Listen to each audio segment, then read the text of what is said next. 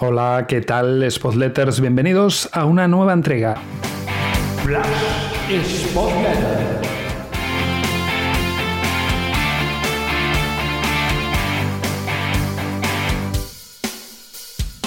Y hoy, de forma más breve que en episodios habituales cuando se analizan los partidos, vamos a repasar tres puntos. En primer lugar, quería destacar un dato que es el hecho de que el Sporting lleva cinco jornadas consecutivas marcando dos goles.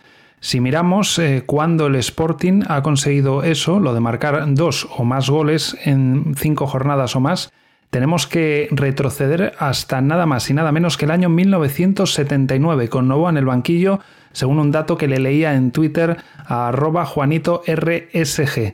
Son muchísimos años sin que el Sporting, por tanto, lleve un registro similar y, por ejemplo, para comparar con el pasado más reciente, la temporada pasada no consiguió anotar dos o más goles más de dos jornadas ligueras consecutivas. Si es cierto que, por ejemplo, encadenó una racha de siete encuentros seguidos marcando goles, pero de esos siete partidos en cuatro marcó un solo tanto a favor, con lo cual ahora que lleva cinco y con dos o más, tiene a tiro el mejorar todavía esa racha de siete encuentros seguidos viendo puerta que consiguió la temporada pasada cuando el registro goleador precisamente fue uno de sus puntos débiles. Y es que la temporada pasada anotó solo 37 goles en 42 jornadas. En esta temporada lleva 11 en 7 partidos y eso, si hacemos una regla de 3 con las 42 jornadas de una liga completa, haría que el Sporting marcase 66. Sería un registro muy a tener en cuenta y que le daría muchas oportunidades de aspirar a bastante en la zona alta si consiguiera este ritmo goleador. Y si miramos lo que es el ritmo de puntuación, los 16 puntos que ha conseguido en estas 7 jornadas, 7 jornadas es una sexta parte de las 42 de la liga completa, pues esto haría que esos 16 puntos se transformaran en 96 si siguiera a este ritmo de puntuación durante las 42 jornadas.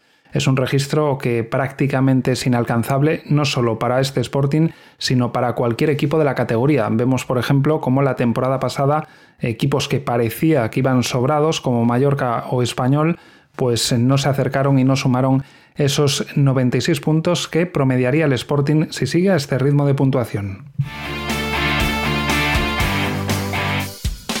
Y el último apunte en este formato breve de hoy es el hecho de que el Sporting va a afrontar ahora un eh, tramo complicado de calendario por el hecho de tener dos salidas consecutivas uno, un partido que es más trampa de lo que parece, la visita a la Morevieta, y después el derby asturiano ante el Oviedo. No hace falta recordar el histórico de resultados recientes desde que se han reanudado los derbis y para tener en cuenta la dificultad que van a tener, eh, como digo, estas dos salidas por jugar lejos del Molinón dos jornadas consecutivas y por los rivales.